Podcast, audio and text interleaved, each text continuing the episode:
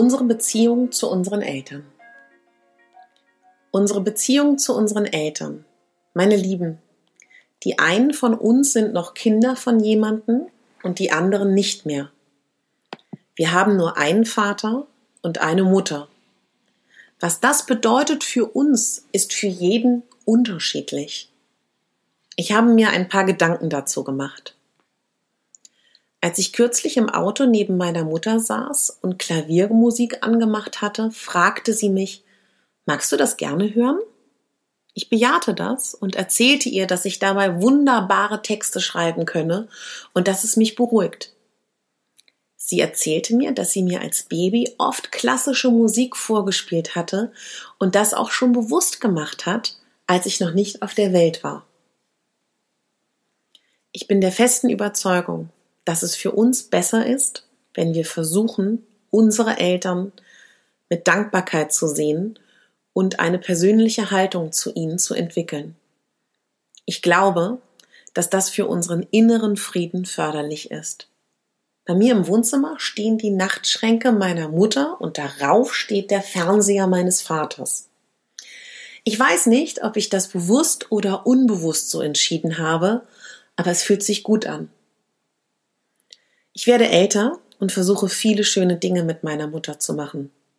Ich nehme sie auf Reisen mit und versuche etwas zurückzugeben von dem, was sie mir gegeben hat. Die Treue, Beständigkeit und Loyalität habe ich von ihr gelernt. Ebenso, dass man nie aufgeben und immer an das Gute glauben soll. Oder dass man versuchen soll, den Fokus auf das Sinnvolle, Lehrreiche in einer Situation zu lenken. Was ich absolut atemberaubend finde, ist die Tatsache, dass sie mir nie gezeigt hat, dass ich nicht schlank bin. Heute glaube ich fest, dass mein Selbstbewusstsein zum großen Teil daher kommt. Ich habe nie zu Hause gehört, du bist nicht dünn genug.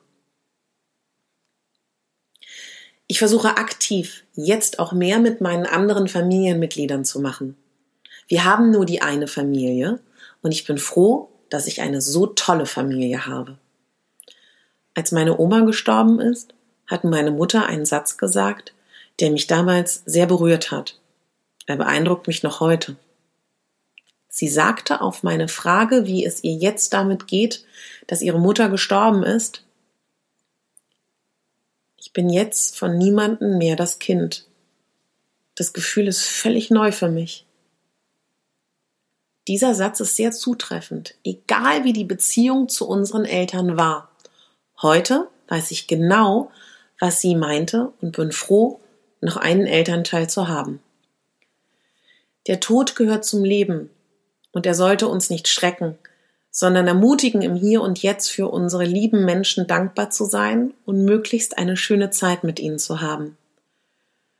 Dabei finde ich es auch völlig irrelevant zu fragen, ob es ein weiteres oder mehrere Leben gibt, im Hier und Jetzt zu leben. Das ist die Herausforderung. Diese Zeit zu gestalten und damit glücklich zu sein, das ist mein Anliegen. Versteht mich nicht falsch. Ich weiß, nicht jeder hat so ein Glück. Aber zu verzeihen und immer zu wissen, die eigenen Eltern haben so gehandelt, weil sie eben auch ihre Erfahrungen mit den eigenen Eltern hatten, hilft. Ich habe meinem Vater auf der Beerdigung letztes Jahr verziehen. Es ist ein schönes Gefühl. Und letztendlich waren unsere Mütter und Väter auch mal kleine Kinder von wiederum deren Eltern, die auch mal Kinder waren und so weiter und so fort. Ich habe mir fest vorgenommen, allen Menschen, die mir wichtig sind, demnächst zu danken dafür, dass sie in meinem Leben sind. Es ist alles nicht selbstverständlich und macht das Leben so viel schöner, Menschen um sich zu haben, die einen mögen. Dazu gehören auch Menschen, die einem nicht so gut tun, aus dem Leben zu verabschieden. Das kann auch einfach nur bedeuten, dass man sich nach einem Treffen vermehrt ausgelaugt fühlt und das ist meiner Meinung nach Grund genug, sich zu distanzieren. Wenn eure Mamas nerven, denkt daran, ihr habt nur diese eine. Ein gemeinsamer Urlaub ist mit das Schönste, was ihr eurer Mama schenken könnt. Man lernt sich dabei ganz anders kennen. In diesem Sinne, alles Liebe, meine Lieben, eure Katharina.